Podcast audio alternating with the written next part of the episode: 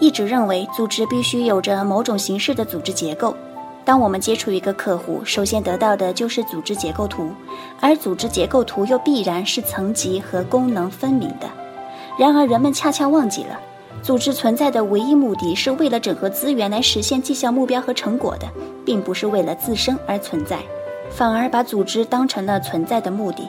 因此，所有的工作都围绕着如何维护组织来进行，这实在是本末倒置。德鲁克在《二十一世纪管理挑战》中指出，认为组织必须具有某种形式的管理假设已经被二十一世纪的管理实践所推翻了。管理的新范式认为，组织形式是实现使命和任务的手段，因此必须根据任务来决定它的形式，也就是根据事业理论。客户是谁？以及采取什么方式来提供客户认可的价值，来决定组织的形式。只有这样，才能够使组织健康生存和创造绩效。流行管理学的组织理论把设计组织结构当成是一件非常重要的工作，而经营管理却作为组织结构的附属功能。这是建立在企业是一个实体的基础上。之所以这样看，是因为法律认为企业是一个实体，受到了法律的保护。其实这是一个伪概念。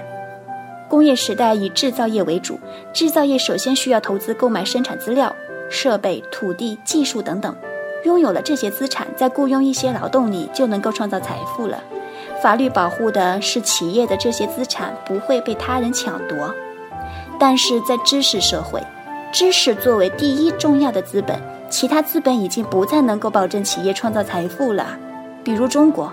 现在有大量产能过剩的企业，他们所拥有的技术设备、土地等等不再能够创造价值，因此只能够破产，必须转型，必须放弃以前投资的资产。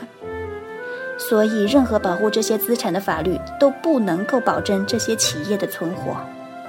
而今天，大量的新型企业不需要拥有固定资产，只是依靠所拥有的知识和员工，就能够创造极大的价值。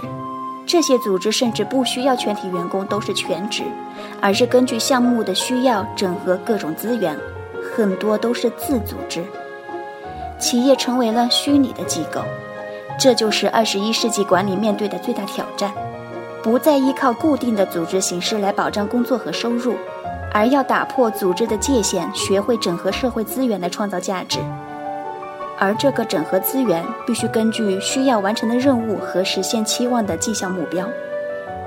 管理不再是一个维持固定的组织结构，而是要整合所有的社会资源，去实现一个更大的目标和对社会做出更大的贡献。